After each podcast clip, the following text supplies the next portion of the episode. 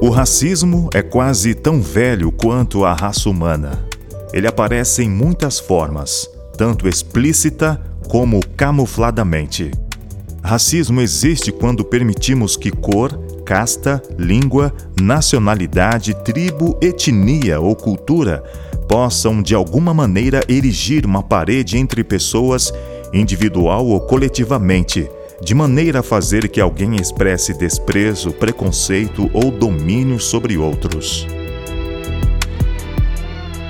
Começa agora mais um episódio do podcast O Reino uma religião chamada racismo.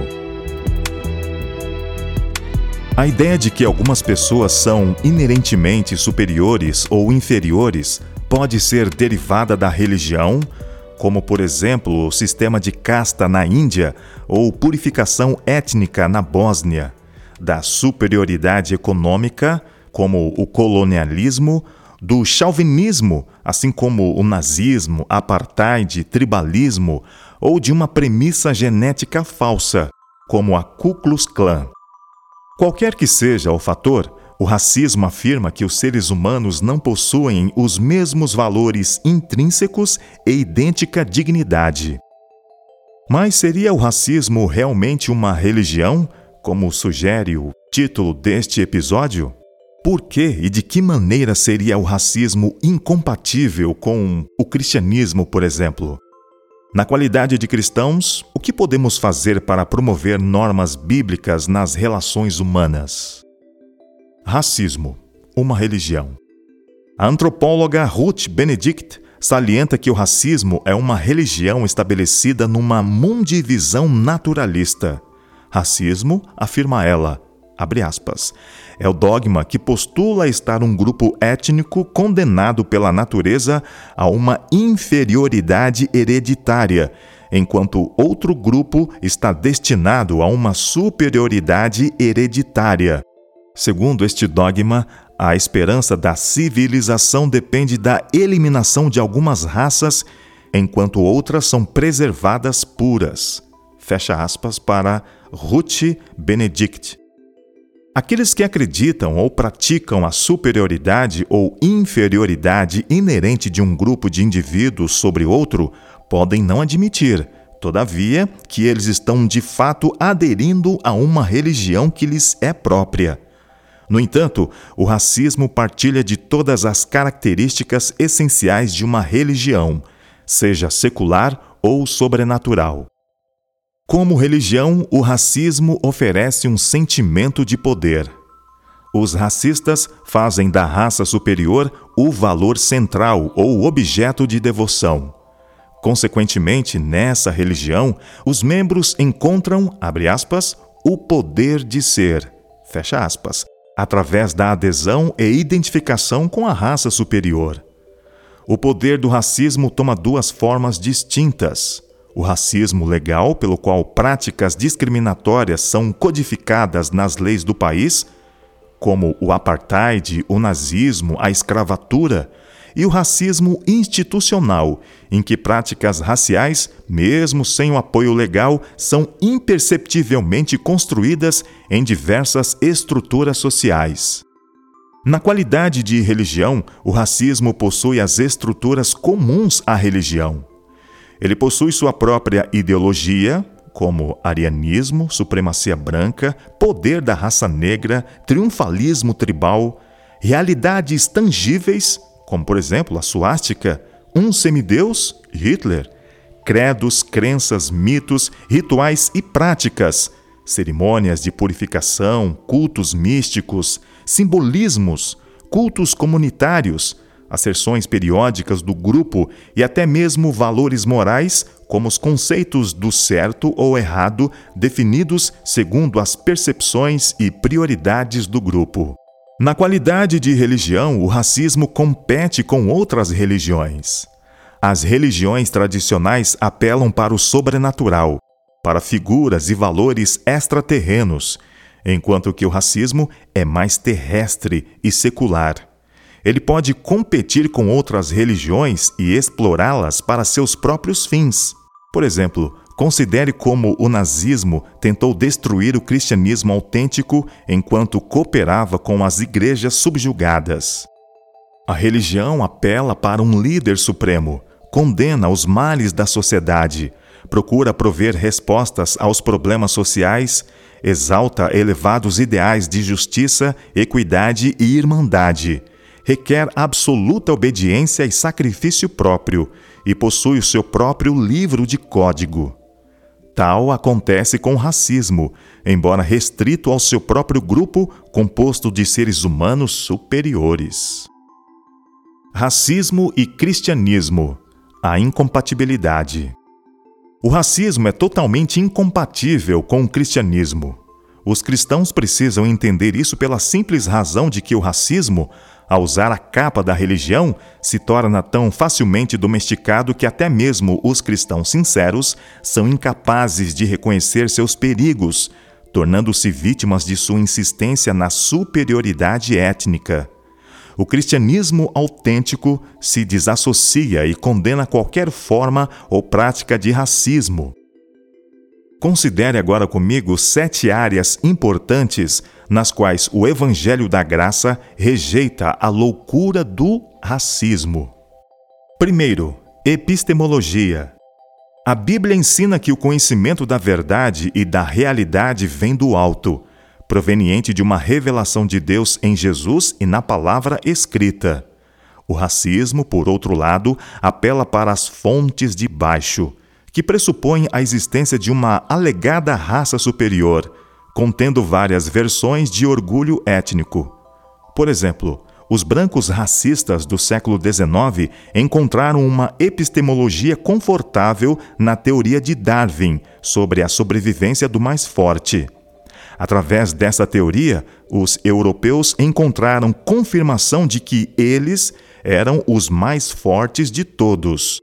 Herbert Spencer, argumentando em favor do darwinismo social, afirma que algumas raças são, abre aspas, por natureza incapazes, fecha aspas, por serem biologicamente e inerentemente inferiores. Tais argumentos favorecem a abre aspas, permissão suprema para regras sociais de dominação, fecha aspas, e acaba outorgando credenciais espúrias ao racismo. Outra fonte de conhecimento para o racista é a compreensão subjetiva e derrogatória da outra raça, que é solidificada por crenças exageradas, mitos, estereótipos e piadas. Para se obter um entendimento cabal daquilo que se passa num determinado contexto social, é necessário pertencer a uma raça particular e adotar suas interpretações da realidade. A versão racista da verdade ignora ou rejeita, assim, a asserção bíblica de que todos os seres humanos, criados à imagem de Deus, têm a capacidade de compreender, ter empatia, apreciar e comunicar entre si a despeito do contexto racial. Ao rejeitar a revelação bíblica, o racista busca na sociologia, antropologia, história e ciência a maneira de explicar e encarar os problemas raciais. O racismo pode às vezes consultar a Bíblia, mas somente para encontrar apoio para suas posições. Segundo, a criação. A doutrina bíblica da criação estabelece a unidade e igualdade biológica da raça humana. A declaração paulina de que Deus, de um só, fez a geração dos homens, enfatiza a singularidade de Deus e a singularidade da humanidade. A pressuposição racista da inferioridade de algumas raças não somente nega esse princípio bíblico, como afronta o caráter de Deus ao sugerir que ele é responsável dos supostos defeitos em algumas das espécies humanas. Além disso, uma teologia racista implica que algumas pessoas não fazem parte da família humana, a quem Deus confiou o domínio sobre a ordem criada, e que tais podem ser subjugados e explorados por uma raça superior. T.F. Torrens argumenta corretamente que, abre aspas, o racismo é uma invasão da própria ordem da criação. Oposição direta ao propósito divino da graça, sobre o qual toda a criação depende. Fecha aspas. Terceiro, a natureza dos seres humanos. O ensino bíblico de que os seres humanos são criados à imagem de Deus implica que, como agentes morais livres, eles fazem escolhas das quais terão que prestar contas a Deus e a eles mesmos na comunidade. O racismo rejeita a doutrina bíblica da humanidade e apela para o determinismo genético ou biológico, a fim de sustentar suas reivindicações racistas. Quando o racismo ensina, por exemplo, que algumas raças são por natureza fisicamente fracas, intelectualmente limitadas ou moralmente inferiores, tal determinismo limita o potencial e a atuação humana, negando a responsabilidade humana perante Deus, algo básico na cosmovisão bíblica. Quarto, o pecado e a depravação humana. A Bíblia ensina que todos pecaram e estão destituídos da glória de Deus. O pecado original e a consequente degradação e morte que vieram a todos os seres humanos são resultado do pecado de Adão.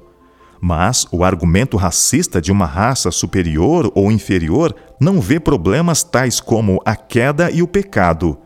O argumento racista é de uma hierarquia em depravação. Quanto maior a suposta inferioridade da raça, maior a depravação. Mesmo que a teologia racista admita que a raça superior também caiu, ela reinterpreta a natureza da queda. O racismo vê nas chamadas raças inferiores uma dupla queda. A primeira por causa da queda de Adão e a segunda uma queda racial particular. Consequentemente, para o racista, a mistura racial resulta na perda da pureza da raça. Assim é que o nazismo sustentou a tese de que a raça superior experimenta uma queda cada vez que ela permite que seu sangue se misture com o da raça inferior. Como poderá tal crença ser compatível com a reivindicação bíblica de que a raça humana, em sua totalidade, tem uma origem e um problema comum? Quinto, o grande conflito. A Bíblia apresenta um conflito cósmico entre Cristo e Satanás. O assunto central desse conflito é o caráter amoroso de Deus e sua atuação e exigência da ordem criada. Como religião, o racismo também reconhece a existência de um conflito entre forças superiores, mas seus participantes estão divididos em linhas raciais. Deus e seus anjos são forjados à imagem da raça superior enquanto que Satanás e seus anjos formam a essência da raça inferior. Esse dualismo ajuda o racismo a criar a dicotomia nós contra vós. Essa plataforma cósmica também ajuda o racismo a falar de um abismo intransponível entre raças. A única maneira de se obter harmonia racial é fazer com que cada raça descubra seu lugar na sociedade. Para evitar conflitos, os dois mundos devem ser mantidos à parte, separados e segregados. Mas a visão do grande conflito antecipa uma reunião final de toda a família de Deus com uma única palpitação de harmonioso júbilo por toda a vasta criação. Quando o Evangelho de Jesus exige a prática da unidade na terra, como pode o racismo, com seu ódio e segregação, ser compatível com o cristianismo? Sexto, a redenção. O racismo contradiz a doutrina cristã da redenção. A expiação substitutiva em favor do pecado realizado na cruz redime todos os seres humanos que escolhem aceitar a Jesus, sem tomar em consideração qualquer diferença entre eles. A cruz também assegura uma consumação escatológica da redenção na nova terra. Na teologia racista, todavia, os seres humanos procuram efetuar sua própria redenção. A essência da redenção para o racista é a renovação racial, o reavivamento da raça superior através de técnicas de purificação. Através de técnicas tais como eugenia esterilização, guerra, limpeza étnica, a escatologia racista almeja proteger os genes superiores contra a debilitação da raça inferior. Isso implica que a raça superior deve procriar, enquanto a inferior deve ser eliminada. E sétimo, a ética. A ética cristã opõe-se totalmente à ética racista. A primeira baseia-se na santidade da vida humana, brotando da doutrina da criação. A Bíblia apresenta os Dez Mandamentos como a mais explícita norma de conduta humana e Jesus como o exemplo supremo para a humanidade. O racista, todavia, eleva a doutrina da qualidade da vida humana, que sugere ser a personificação do ser humano determinada por suas características biológicas, tendo algumas pessoas apenas um valor relativo. Segundo a ética da qualidade da vida humana, alguns seres humanos não são realmente pessoas e, consequentemente, podem ser exploradas. Assim é que, em 1857, no infame caso do Dred Scott, o juiz Roger Taney, da Corte Suprema dos Estados Unidos, pôde argumentar, aspas, sendo que os pretos são de uma ordem inferior, o preto deve ser legalmente e justamente reduzido à escravidão para seu próprio benefício, ele foi comprado, vendido e tratado como um artigo ordinário de mercadoria e tráfico, desde que certo lucro pudesse ser obtido através disso. Fecha aspas. A Bíblia vê a história como se desenrolando sob a soberania de Deus. Deus trouxe a criação à existência para que se tornasse a arena da história. Ele criou tempo para medir o movimento da história e formou seres humanos para serem uma entidade habitando a história. Segundo a religião racista, todavia, a raça superior é o centro da história humana. O racista crê que somente uma raça, a raça superior, trouxe progresso à história humana e ser ela a única que pode assegurar o progresso futuro. Assim, o racista não somente ignora, diminui e distorce a história das outras raças, mas também recusa ouvi-las ou delas aprender. Afinal, existe apenas uma história, a história da raça superior, tal como ela a interpreta. Embora se possa culpar o racismo pela falha humana em reconhecer a contribuição e os potenciais de outros povos, é intrigante constatar como o racismo, de maneira sutil, influenciou a procrastinação da Igreja em conceder a todos os cristãos igual oportunidade em sua vida e missão. Os adventistas do sétimo dia têm uma oportunidade única de lidar com o assunto do racismo, tanto na igreja como na sociedade. Considere agora comigo três vantagens que nós temos. Primeiro, ser o remanescente. Quando nos identificamos como o remanescente, reivindicamos ser o povo de Deus no tempo do fim, que guarda os mandamentos de Deus e tem o testemunho de Jesus. Tal reivindicação deve levar-nos a reconhecer, tanto na proclamação como na prática, que o direito de pertencer ao povo remanescente não depende do nascimento natural, mas espiritual não do sangue étnico, mas do sangue redentor de Cristo, não de uma raça superior, mas da raça santa. Segundo, ter uma missão global. Com nossa fé, nossa missão e nossa estrutura empenhada em criar uma família escatológica global, devemos combater tudo que crie separação entre um povo e outro o racismo prejudica o corpo de Cristo e destrói sua missão global. Fomos chamados para louvar e proclamar aquele que, com seu sangue, resgatou para Deus homens de toda a tribo e língua, e povo e nação. Terceiro, adotando um nome. Nosso nome exige uma rejeição do racismo e uma demonstração de harmonia. Quando reivindicamos o sábado do sétimo dia, Afirmamos também ser Deus o Criador e Pai de toda a raça humana, e, consequentemente, sustentamos a ideia de que todos os povos são irmãos. Reivindicar o componente adventista em nosso nome implica vislumbrar um tempo e lugar em que as pessoas de toda a nação, tribo, povo e língua viverão juntas em perfeita paz. Que tal grupo humano proveniente de cada nacionalidade, raça e língua possa realmente existir será uma maravilha a ser contemplada. Entretanto, a Igreja deve ser um tipo de modelo preliminar numa escala reduzida e imperfeita daquilo que será o estado final da humanidade no desígnio de Deus.